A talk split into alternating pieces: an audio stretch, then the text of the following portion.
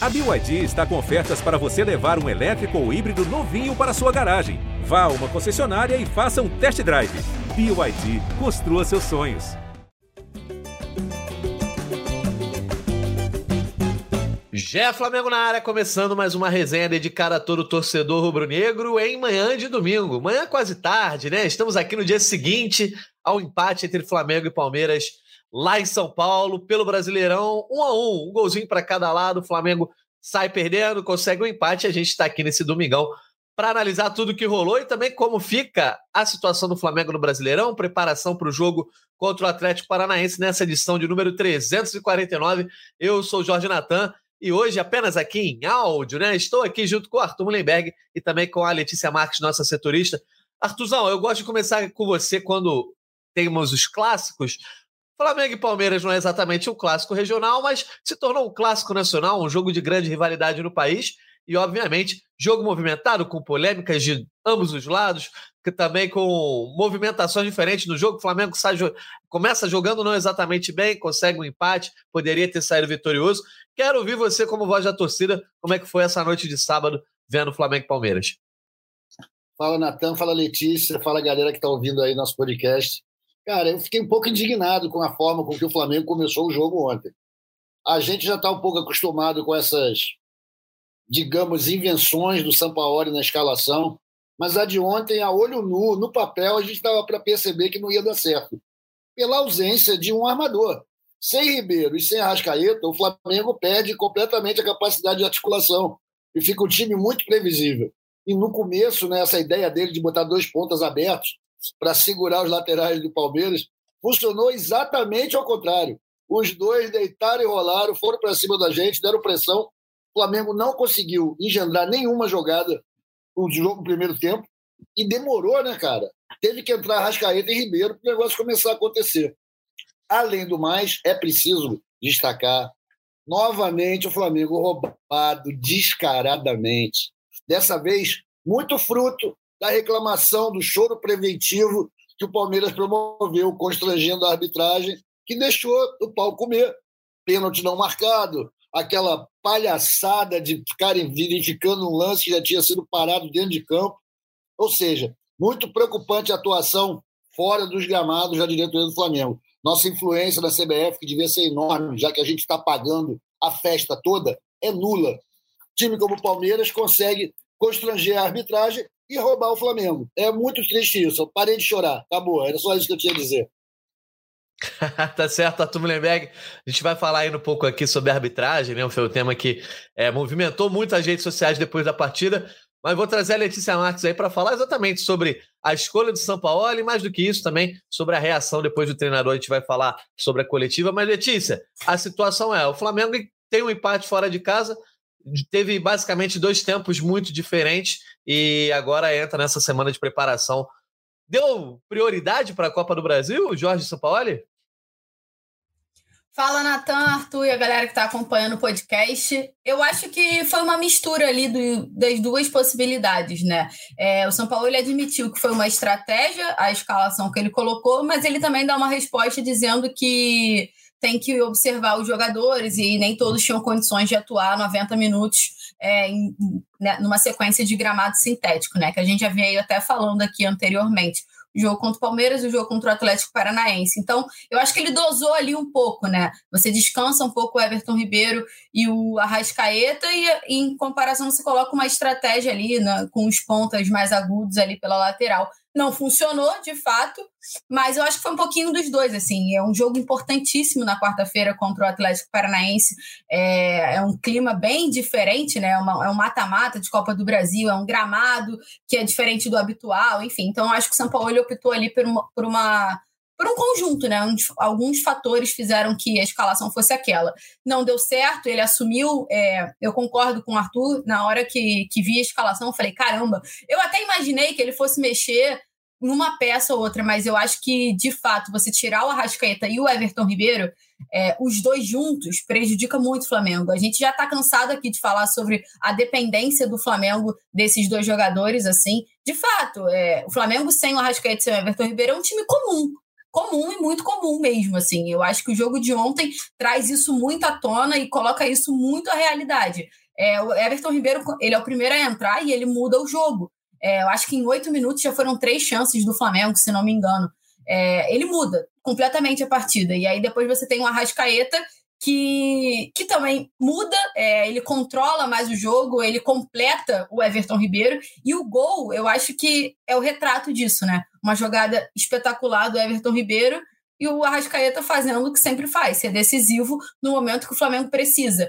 Então, é mais um retrato de que o Flamengo é completamente dependente dos dois, e isso daí precisa ser levado em consideração também. Ainda que você tenha uma sequência de jogos é, um pouco mais complicada, ainda que você tenha a sequência de jogos no gramado sintético, eu acho que talvez o São Paulo pudesse ter olhado com um pouco mais de carinho. Talvez usar o Everton Ribeiro no primeiro tempo e o Arrascaeta no segundo, ou o Arrascaeta no primeiro e o Everton Ribeiro no segundo, enfim, talvez um pouquinho mais de carinho para o Flamengo não perder tanto sem esses jogadores, Natan. Pois é, essa sequência aí, o Sapoli falou, né, citou justamente a sequência de jogos em gramado sintético, é, mas eu tenho já um, uma ressalva, né, e aí eu não, acho que não é culpa nem do São Paulo, eu acho que é a mentalidade do futebol brasileiro, assim, de às vezes priorizar as Copas de uma forma muito cega, né, acho que a Copa do Brasil, por ter a premiação milionária, de repente por ser um título até às vezes mais acessível, a galera dá uma prioridade, mas assim, eu gosto sempre de fazer o exercício de olhar lá para fora, eu não consigo imaginar o Real Madrid poupando jogadores-chave num clássico contra o Barcelona, porque no meio de semana ele vai pegar o Sevilha nas quartas de final da Copa do, é, do Rei. Não consigo imaginar isso. Eu acho que foi meio que aconteceu ontem. Entendo, né, que existe essa demanda. O Flamengo precisa conquistar um título esse ano, depois dos títulos que perdeu aí no primeiro semestre. A Copa do Brasil é um caminho bom para isso. Mas acho que existe uma prioridade, às vezes, meio descabida, e esse não era o tipo de jogo para poupar, na minha opinião. Mas ainda assim, Arthur, quando você poupa, é o que a Letícia falou. Você tem que. Você já tem dois meios diferenciados no seu time. Pô, você vai poupar os dois e o Flamengo está no mercado procurando mais meia. Ou o Claudinho Orela Cruz, a gente todo podcast fala aqui sobre isso. Então, sabe-se da importância que um jogador desse estilo tem para abrir uma defesa, ainda mais num jogo como esse contra o Palmeiras, que é sempre um jogo muito pegado, etc. Então, eu acho que faltou ao São Paulo, pelo menos essa ideia de colocar um ou outro de início de jogo e claramente a estratégia dele de botar dois pontas não funcionou, né? A gente está aqui nessa questão de quem tem a responsabilidade. Eu vejo que é o seguinte: o Sampaoli tem milhares de motivos para ter feito o que fez. Motivos ponderados, levando em consideração desgaste físico, importância de competição e descansar o jogador. Só que, na verdade, essa culpa Está lá atrás, cara, com a diretoria do Flamengo. A diretoria do Flamengo tem dinheiro desde 2019, irmão. Esses caras tiveram quatro anos para trazer meias, para poder fazer uma substituição à altura de tanto de Ribeiro quanto de Arrascaeta. E a gente nunca conseguiu, a gente continua só com os dois. Então, agora, o problema estoura na mão do São Paulo. Mas a verdade é que agora vão buscar o Claudinho, agora estão tentando não sei quem. Cara, tem anos que a gente tem um elenco capenga nesse sentido, que a gente não tem substitutos à altura dos nossos meias. E isso faz toda a diferença. Num jogo como o de ontem, de meio de tabela, né, na verdade é 14 rodada, não teria motivo para isso. Tinha que entrar com força máxima. O que, que acontece? Aos 15 minutos estava lá o nosso Matheus Cunha quebrando bola, porque a gente não tinha saída. Um jogo que pô, a gente poderia ter jogado muito melhor gente jogou fora 45 minutos. Essa é a verdade. E eu vejo ainda como grande a responsabilidade da diretoria no seu planejamento de futebol de não ter pensado em de que, não, por mais genial que seja o Arrascaeta, ele precisa ter um reserva, cara. Ele precisa ter um reserva à altura. Alguém que seja capaz de armar o jogo na ausência dele. E a gente não tem. E esse problema não vai se resolver sozinho, até que tragam novos valores para esse elenco. A gente precisa disso. Infelizmente, o campeonato está rolando, a gente tem a Copa aí, como você falou, que vale muito, né? É muito acessível, o dinheiro é enorme, todo mundo gosta de ser campeão. Mas desse jeito, o Flamengo mostra que, mesmo com grana, mesmo com faturamento gigante, estrutura maravilhosa, tá cheio de vacilo, cheio de buraco. Né? Eu espero que a diretoria do Flamengo encare isso como uma lição, não é só o Sampaoli que tem que aprender a lição. A diretoria do Flamengo também tem que se mexer, cara. Entendeu? Tem que se mexer e é isso. Outra coisa, a questão da pressão na CBF. Pressão na CBF, os erros contra o Flamengo se somam, é toda rodada um, entendeu? O Palmeiras, que é um time de menor expressão, menor torcida, menor faturamento, né? Ele consegue influenciar a comissão de arbitragem da CBF. É uma vergonha isso, cara. Isso é uma vergonha. O Flamengo tem que ser dominante em tudo. É a vida, é assim. Quem é maior fala mais alto. E o Flamengo é maior e não consegue falar mais alto. Eu fico revoltado por isso. E dentro de campo, os jogadores também têm que botar a boca no trombone. Todo mundo muito cordeirinho, todo mundo muito cordato, aceitando de cabeça baixa os erros mais absurdos. A postura do time, enquanto estavam tentando rever aquele lance do VAR, do gol do maluco lá no finalzinho, um lance que tinha sido parado no apito, na bandeira, todo mundo parado, os caras vendo aquela palhaçada, ninguém se revolta. Nessa hora aí, vale a pena brigar, vale a pena empurrar o juiz, levar cartão por indisciplina, para mostrar a indignação. Que desse jeito, Cordeirinho vão roubar a gente até a 38 rodada do campeonato. Vamos falar de arbitragem, Gratuzão. Pode falar, Nathan, Letícia. É, eu queria só pontuar algumas coisas que o Arthur comentou aí. Eu acho que, de fato, precisa de um reserva ali para o Arrascaeta e para o Everton Ribeiro, mas. E não precisa de hoje, né? Precisa desde o momento que eles estão aqui, o 19, 20 por ali, o Everton até antes.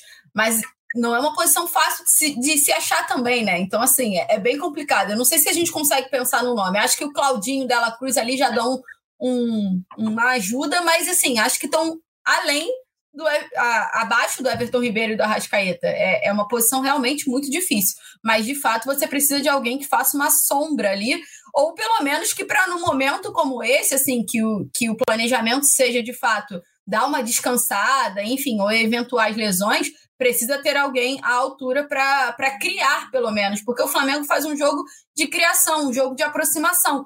Se você tira o Everton Ribeiro e o Arrascaeta, não tem ninguém que faça isso. O Gerson talvez seja o cara que mais tente, mas assim, não tem a qualidade do Everton e não tem a qualidade do Arrascaeta. Você tem o Pulgar também, que ontem eu acho que fez muita falta.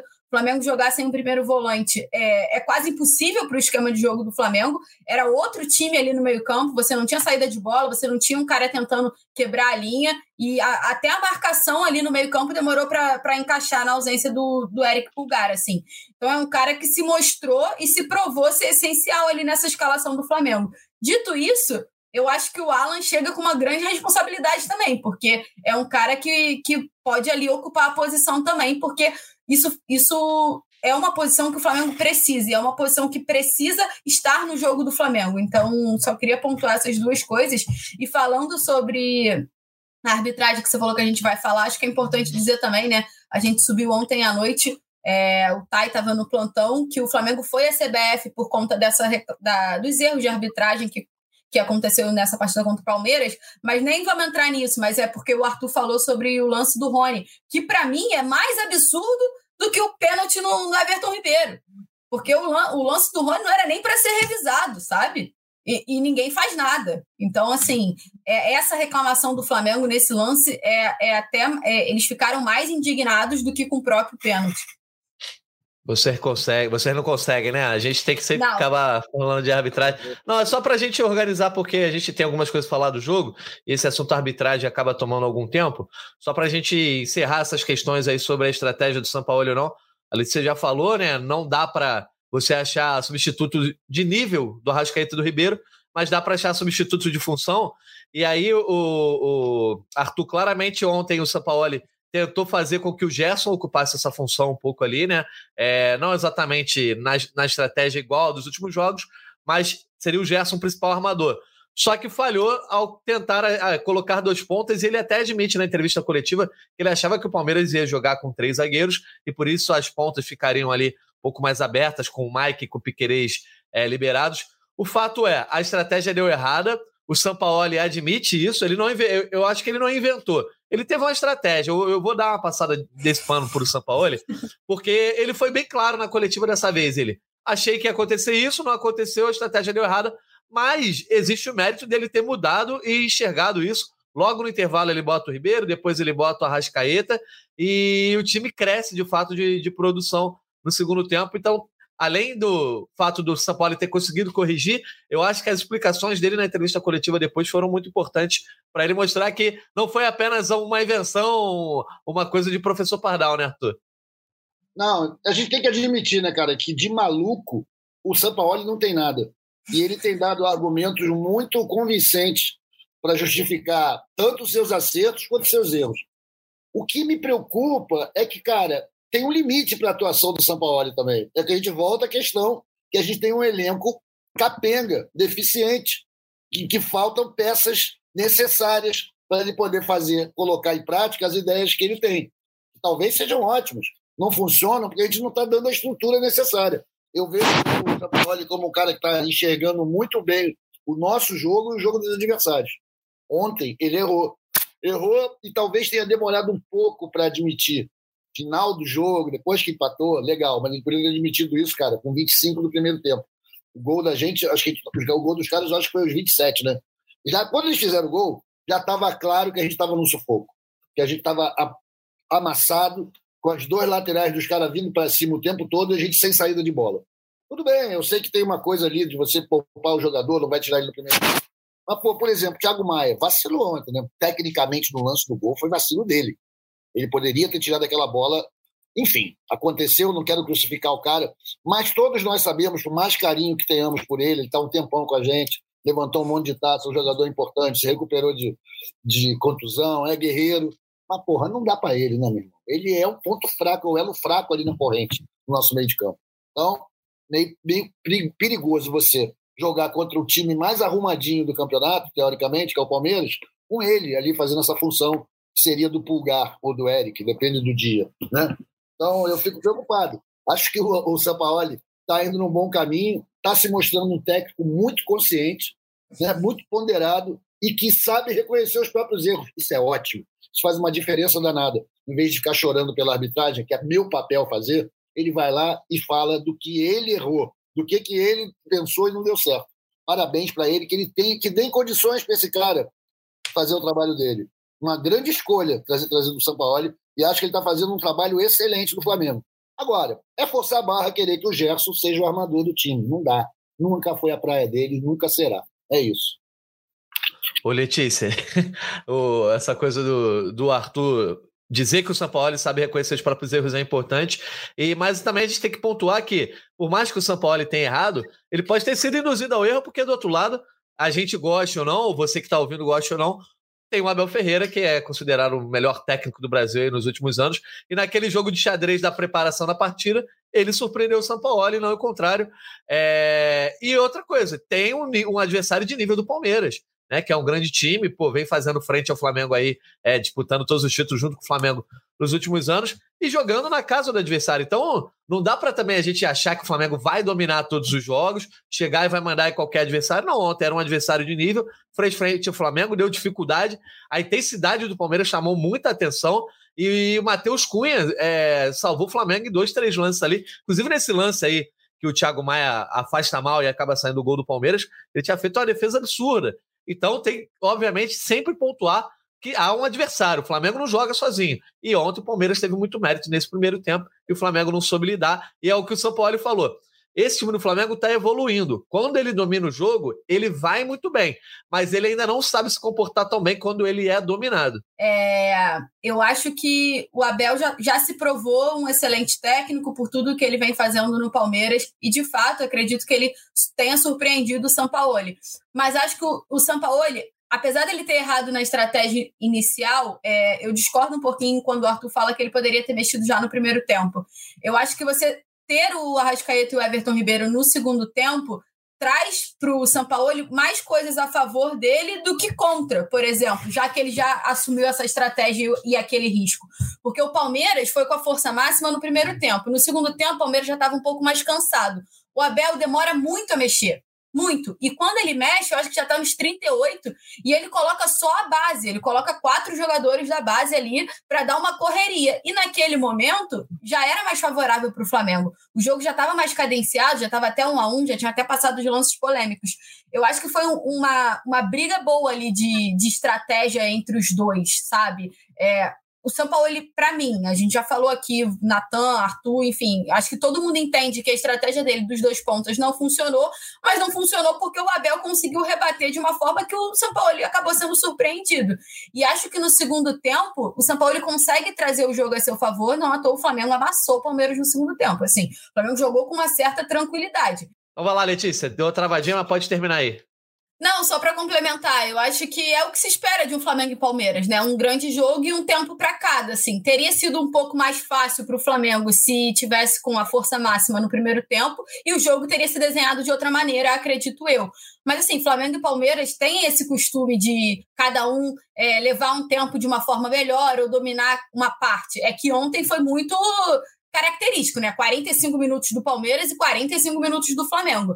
É, eu acho que foi mais uma questão de estratégia, assim. O São Paulo ele assumiu que ele errou, a gente já falou isso aqui várias vezes, mas acho que ele consegue se redimir no segundo, no segundo tempo justamente pela qualidade do elenco do Flamengo, né? porque, assim, o banco do Flamengo é muito mais forte do que o banco do Palmeiras, por exemplo. Isso daí eu acho que é inquestionável, ainda mais num banco que você tem Everton Ribeiro e Arrascaeta. Eu acho que fica até desproporcional qualquer comparação.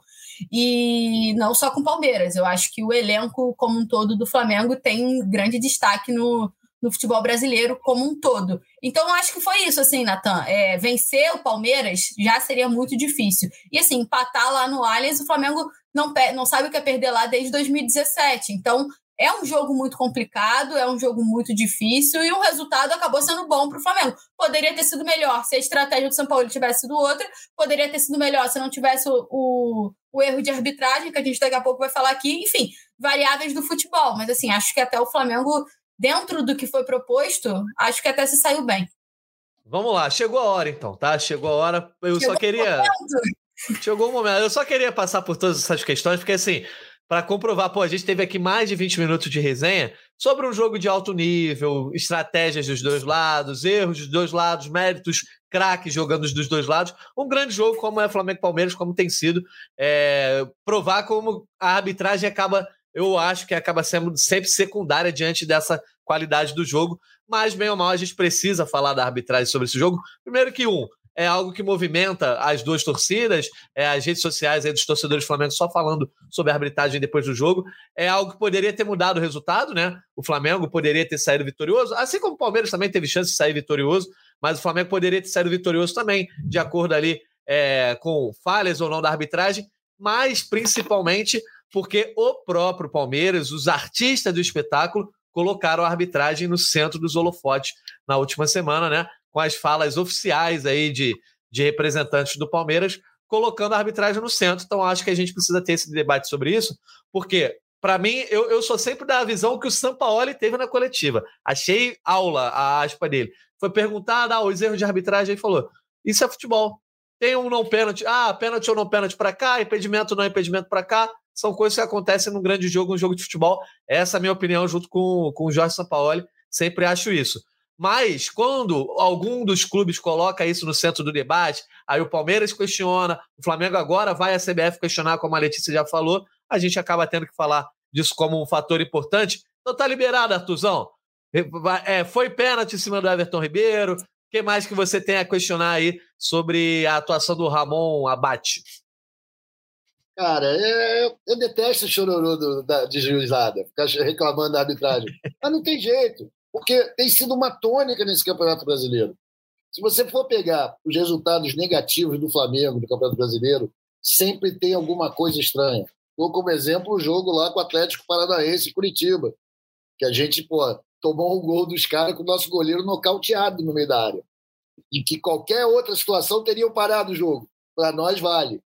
Gol do Inter, que o cara fez uma simulação absurda dentro da nossa área no último minuto o juiz não parou também, deixou a bola rolando, gol dos caras. Enfim, não vou ficar fazendo listinha aqui. Como você bem destacou, o Palmeiras é que trouxe essa discussão para o centro, quando começou o seu chororô preventivo, que é uma estratégia, é um método deles. Eles fazem isso já há muito tempo. Já fizeram isso em outras edições do Campeonato Brasileiro, visando o Flamengo desde 2016, o Paulo Nobre. E a, a CBF se sujeita a isso. E o grande prejudicado é sempre o Flamengo. E o Flamengo já sabe que faz parte da sua trajetória de vida ter que lutar contra a CBF, contra a arbitragem. Tá no jogo, a gente ganha os campeonatos assim. Agora, é chato, né? É chato porque, pô, desequilibra o jogo de uma forma que não tinha, não tinha necessidade.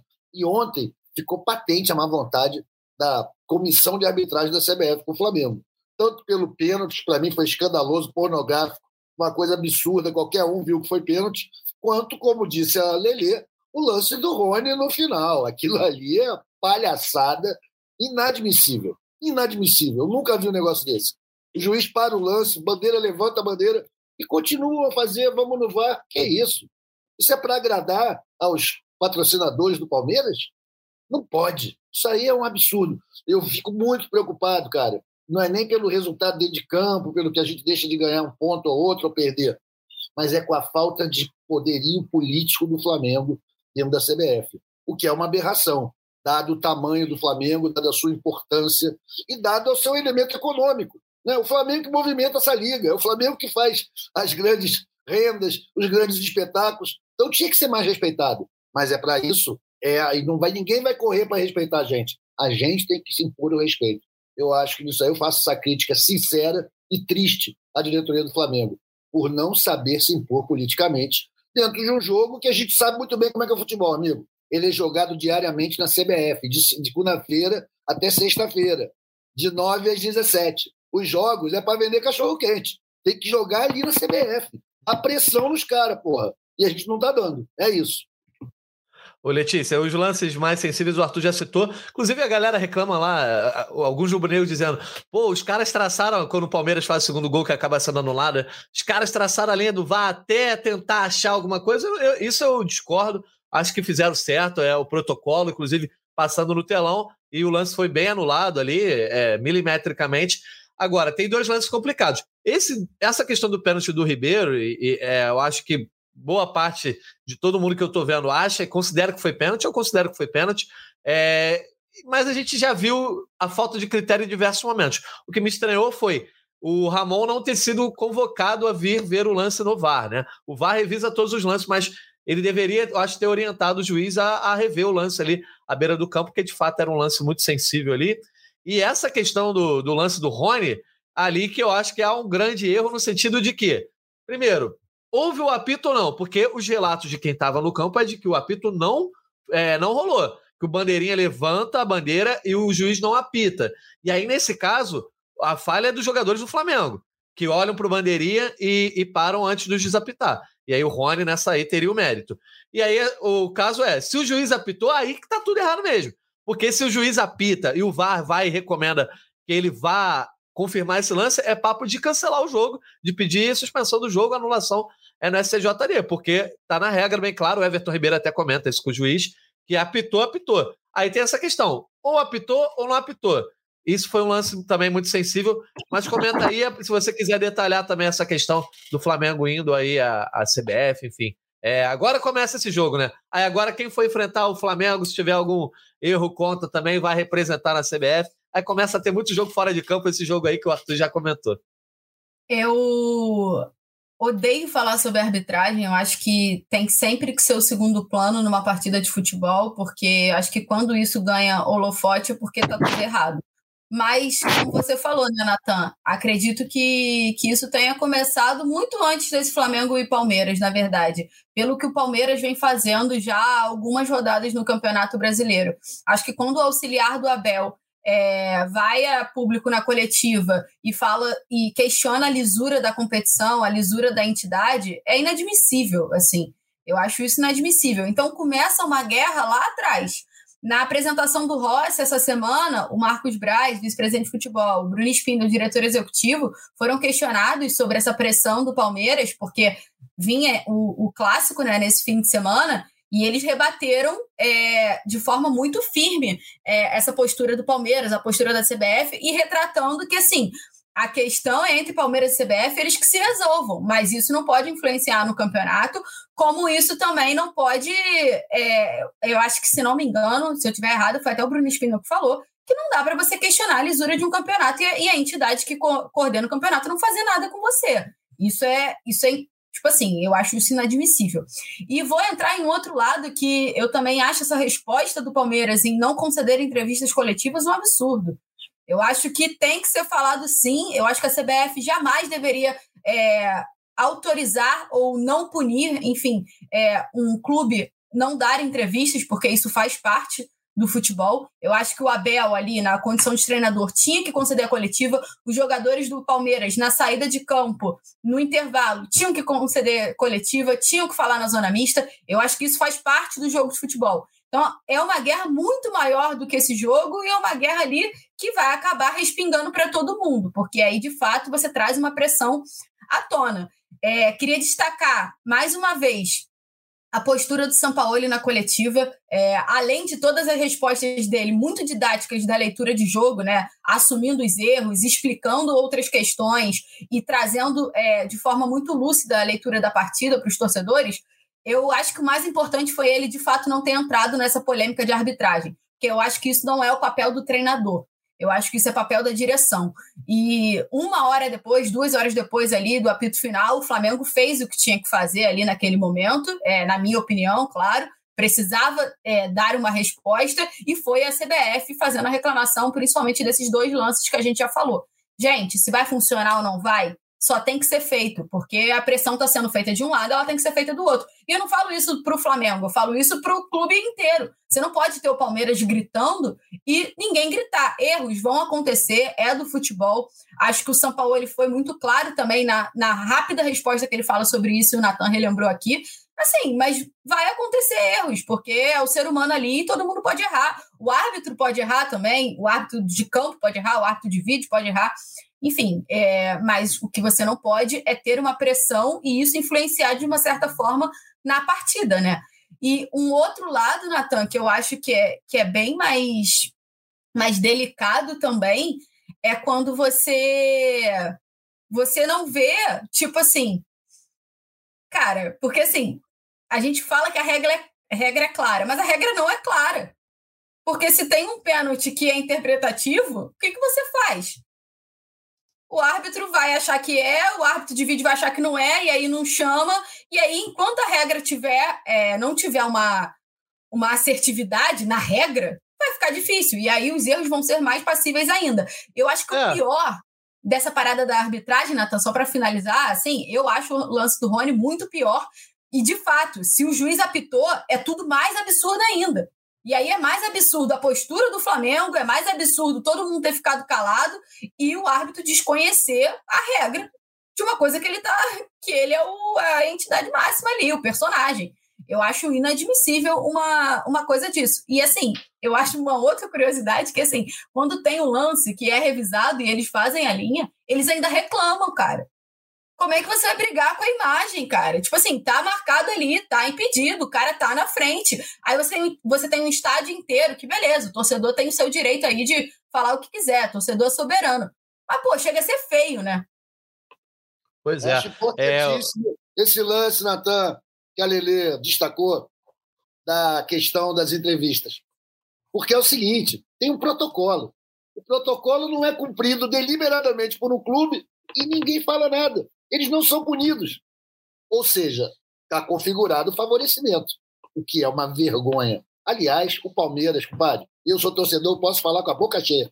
Desde 2010, vem sendo favorecido pela CBF de uma forma pusilânime, horrível. É título por fax, é, proíbem a torcida adversária de ir ao estádio, não punem eles quando eles quebram o próprio estádio. A vergonha. O Palmeiras devia ter a vergonha. Eles não vão ter, claro, estão se dando bem. A gente tem que fazer algo. Tem outros 19 clubes na primeira divisão. Não fazem nada. Deixam o Palmeiras mandar e desmandar nessa comissão de arbitragem. Vergonhoso. Deviam perder pontos por não dar entrevista, por não fazer a coletiva. Está no protocolo, amigo. Todo mundo tem que se sujeitar. Você assina um negócio lá, você tem que cumprir, porra. É isso.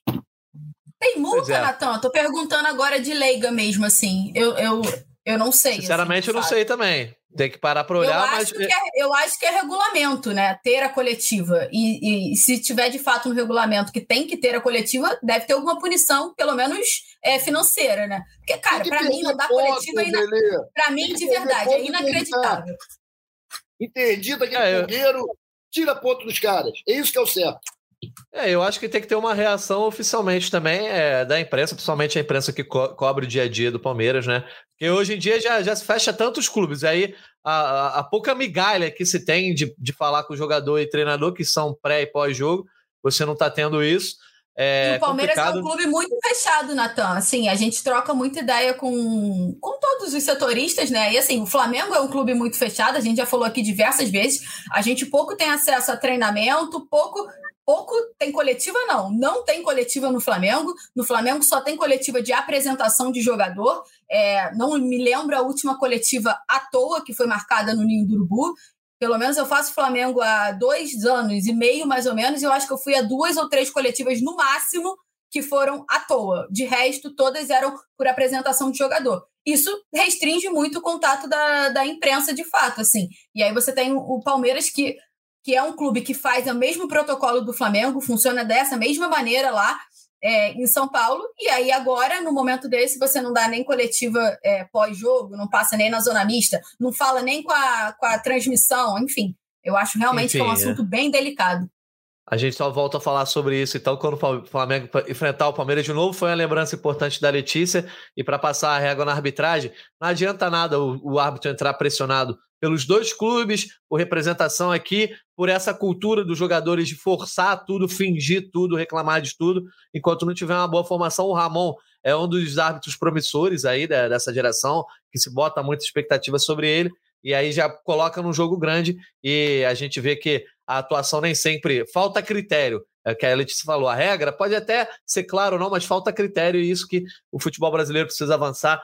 Mas enfim, vamos acabar com esse assunto chato de arbitragem pra gente. Não dá pra gente analisar tanto assim a situação do Flamengo no Brasileirão, pelo seguinte: a gente está gravando aqui domingo perto de meio-dia, perto de uma hora da tarde, né? Então é antes da rodada aí desse domingo. Nesse momento, o Flamengo está na segunda colocação, sete pontos atrás do líder Botafogo, mas a gente tem um duelo direto entre Botafogo e Grêmio às seis e meia, então não dá para a gente debater tanto a tabela assim. É, o Flamengo pode acabar a, a rodada mais longe ainda do líder, né? O Botafogo pode chegar a 36 e abrir 10 pontos para o Flamengo, assim como pode terminar a rodada é, mais, mais próximo do que começou. Tava oito pontos, pode terminar sete, dependendo aí de Grêmio e Botafogo. E aí, Artuzão, é torcida pro Grêmio hoje? Só para a gente comentar rapidinho sobre isso. Cara, não vou dizer que eu vou torcer pro Grêmio, mas não seria ruim que o Grêmio conseguisse pelo menos um pontinho para que a gente, para que o Flamengo não ficasse nem 24 horas como vice. Isso não combina com o Flamengo. Mas a verdade é que a gente sabe que ainda falta muito campeonato, gente. Eu acho muito prematura qualquer projeção agora, esses 10 pontos que o Botafogo pode chegar a ter de vantagem. Isso ainda tem muito campeonato. Estamos na 14 rodada. Vamos esperar. Tem uma janela aberta. Tem muita coisa para acontecer. O Botafogo mesmo vai passar agora por uma mudança que é traumática sempre de treinador, né? Vai chegar um outro cara, ainda que ele siga todos os, os métodos que o, o Luiz Castro implantou no Botafogo, demora para o negócio começar a funcionar. Vamos esperar, está cedo ainda. Por, por enquanto, tá bom o Flamengo ali no G4, sem grandes palhaçadas, nada de cavalo paraguaio de guardar vaga para os outros.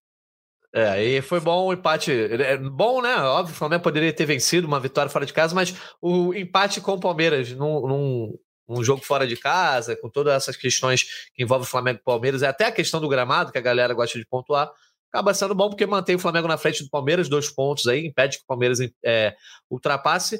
E, e também deixa o Flamengo ali. Agora, eu acho que se o Botafogo vence o Grêmio hoje, além de ser um resultado relevante, é, 10 pontos é uma distância, eu acho que já começa a ficar. Eu acho que nunca, nunca quem. Eu acho que nunca abriram 10 pontos e perderam, eu acho. acho é, o, pois é. é uma, acho é uma que distância... o máximo que perderam foram 8 pontos, Nathan.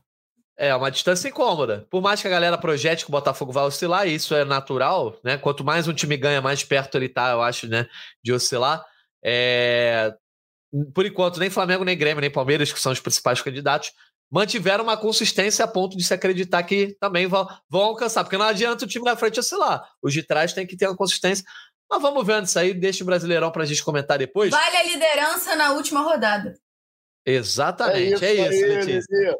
Pô, Olha vale só. Essa. A única liderança que vale. a gente tem que, daqui a pouco, encerrar aqui. Vamos só comentar rapidamente, então. Quarta-feira a gente tem Atlético Paranaense e Flamengo. O Flamengo venceu o primeiro jogo aí na última quarta. Passou rápido, hein? Por 2 a 1 um de virar, então vai com vantagem, pode empatar na Arena da Baixada. Letícia, esse jogo aí, quarta-feira, nove e meia da noite. É, expectativas por retorno de Gabigol, Léo Pereira. Como é que está a preparação rubro-negra para esse jogo? Expectativa é que eu tô pensando no frio que eu vou passar em Curitiba, né, galera? Tô indo amanhã já pra Curitiba. Bota meia aí, pra não ser pé frio, né, Arthur? Pelo amor de Deus. Pelo amor de Deus, bota duas meias. Tô indo amanhã para Curitiba, daqui a pouco vou começar a organizar as coisas. É... Flamengo tá de folga hoje, Natan. Acho que é importante dizer. Eles chegaram três e meia da manhã de São Paulo, mais ou menos. É, então eles folgaram nesse domingo, fazem a preparação segunda e terça, terça viajam para Curitiba e jogam nessa quarta. Tem algumas questões aí, né? Você tem Léo Pereira e Gabigol que não atuam há algumas rodadas, então são jogadores que estão sendo preparados para essa partida. Há expectativa de que eles treinem é, no campo a partir de amanhã e que eventualmente sejam relacionados para esse jogo, né? Eles que foram, que não ficaram é, à disposição no Atlético, contra o Atlético, desculpa, no Maracanã, e também não foram para São Paulo, né? Eles já não jogam desde a partida contra o Fortaleza. O Léo tem dores crônicas é, na posterior da coxa esquerda e o Gabi torceu o tornozelo direito, né? Nenhum foi para campo, então a situação é um pouco delicada, mas também foi tudo muito trabalhado para que estivessem à disposição dessa partida. Então a chance deles viajarem para Curitiba, é, de fato, existe. É, e outro ponto é, é, o Alan, né? O Alan vai ser apresentado amanhã no Ninho do Urubu. E ele está treinando em dois períodos. É, para quem não está tão atualizado, ele chegou semana passada, né? Foi anunciado lá pelo Flamengo, mas ele não atua desde março, porque ele teve uma lesão é, na coluna é, por estresse. Ele não atua desde o dia 17 de março. Ele ficou fazendo recuperação. Um pouco antes dele vir para o Flamengo, ele já estava fazendo a transição no Atlético Mineiro, participando da, das atividades no campo sozinho. Mas agora, no Flamengo, ele começou fazendo as atividades no campo sozinho, já está treinando com o grupo, está fazendo as atividades em dois períodos, então ele está treinando de manhã e à tarde. E assim a chance do Alan ser relacionado para a partida contra o Atlético Paranaense. Titular, acho um pouco complicado, porque ele não atua muito tempo, mas a expectativa de que ele viaje e de que, de que, inclusive, ganhe alguns minutos. O São Paulo até deixou isso um pouco aberto é, na coletiva. Então, acho que esse é o panorama do, do Flamengo para essa partida contra o Atlético Paranaense, que é uma partida muito importante, né? Eu acho que não só pela representatividade que é uma, uma Copa do Brasil, claro, mas também pela rivalidade que tem entre as equipes. É sempre jogo bem complicado lá na Arena da Baixada. E já convido vocês a acompanharem o GE. Globo, porque a gente vai estar lá desde segunda-feira. Isso aí, com a pressão sempre do que o Arthur Mullenberg coloca sobre os setoristas de serem pé frios ou não. Arthur, Olha, então, preocupante, hein? Preocupante, hein? Eu voltarei Olha... aqui na quinta, tá? Para falar com vocês. Estaremos aqui. Artuzão, então rapidinho aí, já o teu palpite e breve análise para esse jogo Atlético Paranaense Flamengo. Nosso bolão, só o Taiwan colocou o Flamengo empatando, fez dois pontos, todo mundo zerou. Nesse momento, o Fred lidera com 65, você vem em segundo com 63, Letícia em terceiro com 56, eu e Taiwan com 55 e Caê com 42. Então, rapidinho aí, Artuzão, teu palpite para Flamengo e Atlético Paranaense na quarta. Beleza, bem curto, bem rápido, cara. Eu acho que vai ser um jogo muito duro, que o Atlético vem para o jogo físico. A gente já sabe como eles jogam em casa, com aquele gramado maldito. Acho que a porrada vai comer. Não acho que seja um bom jogo para o Alan entrar. Afinal, o cara tá vindo aí de contusão, inatividade.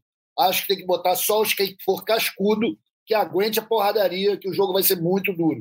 O Flamengo tem amplas condições de sair de lá com essa vaga para semi. E meu palpite para espanto de vocês, não sei se vocês vão ficar espantados, é um a um, um empate para o Mengão. Eu espero que eu esteja certo. Quero pegar a liderança desse bolão com o Flamengo na semi. Um abraço para você, Natan, um abraço para Letícia, para quem estava nos ouvindo, para quem está nos ouvindo agora aí no podcast. Um beijo para todos. Quinta-feira estaremos de volta. Espero que comemorando a nossa passagem para a semi. Tá certo, Artuzão. Eu ainda ia te dar um espaço para destaque final, mas você já se despediu, então a gente já vai se encerrando, já vai se despedindo aqui, encerrando. Ô, Letícia, teu palpite, então, teu destaque final aí para esse GE Flamengo 349, é, Flamengo e Atlético Paranaense na quarta. Gostei. O 350 vai ser, então, possivelmente da classificação do Flamengo. Maneiro. Gostei, gosto de números redondos. É, meu palpite, 2 a 0 O Flamengo não vai levar gol. Pois olha aí, gostei. O otimismo da Letícia 2 a 0 O Artuzão botou um importante na, né, na Copa, é, geralmente se classificar. Vou colocar aquele 1 a 0 para o Flamengo. Não, vou botar 2 a 1 para o Flamengo. Pronto. Pra, placar clássico. Vitória rubro-negra num jogo que não certamente não será fácil na Arena da Baixada. No então é último isso. foi aquele gol do Pedro, né? De classificação. Exatamente. Algum destaque final, meus amigos, para a gente passar a régua nesse GE Flamengo 349? Arthur um Letícia. Flamengo, pelo amor de Deus, joga com a camisa do Flamengo. Porra, não aguento mais o Flamengo desfigurado. Esse, essa camisa preto e branco, pelo amor de Deus. Vermelho e preto, volta vermelho e preto. Então fechou, Artuzão. Eu vi a sua, sua reclamação no Twitter. Bom destaque final. Letícia, tem alguma coisa a falar? Não, Natan. Meu destaque final vai ser só um comentário de um amigo que não vou citar aqui, mas segundo ele, o Flamengo de São Paulo está desaprendendo a perder, né? Já são 16 partidas, com exceção daquela derrota para o Bragantino, é a única derrota em 16 jogos. Então, Há quem diga que aquela derrota era até quase protocolar, não da forma que foi, mas uma derrota protocolar ali, vindo de uma data FIFA, de um trabalho intenso, enfim, todas aquelas questões ali que, que eles falam. Mas um amigo fala que, o Flamengo está desaprendendo a perder, o Flamengo de São Paulo, porque realmente 16 partidas e uma derrota só é bem significativo. Eu acho que está entrando no caminho, Natan. É isso. Vamos ver então, tem um jogo importante, jogo chave para a temporada aí, quarta-feira, Flamengo e Atlético Paranaense. A gente volta na quinta para analisar tudo que rolou, ver se o Flamengo se classificou e também comentar mais sobre o Flamengo de Jorge Sampaoli, agradecendo mais uma vez ao Arthur Mullenberg, a Letícia Marques, também ao Maurício Mota e a Raquel Vieira que estavam aqui com a gente no backstage, e a você, ouvinte, que nos acompanhou hoje apenas em áudio, não estivemos ao vivo, mas certamente a gente vai estar junto aí na próxima quinta-feira para analisar tudo que rolou em Flamengo Atlético. Valeu, galera. Um abraço e até a próxima. Convite para falta, cobrança.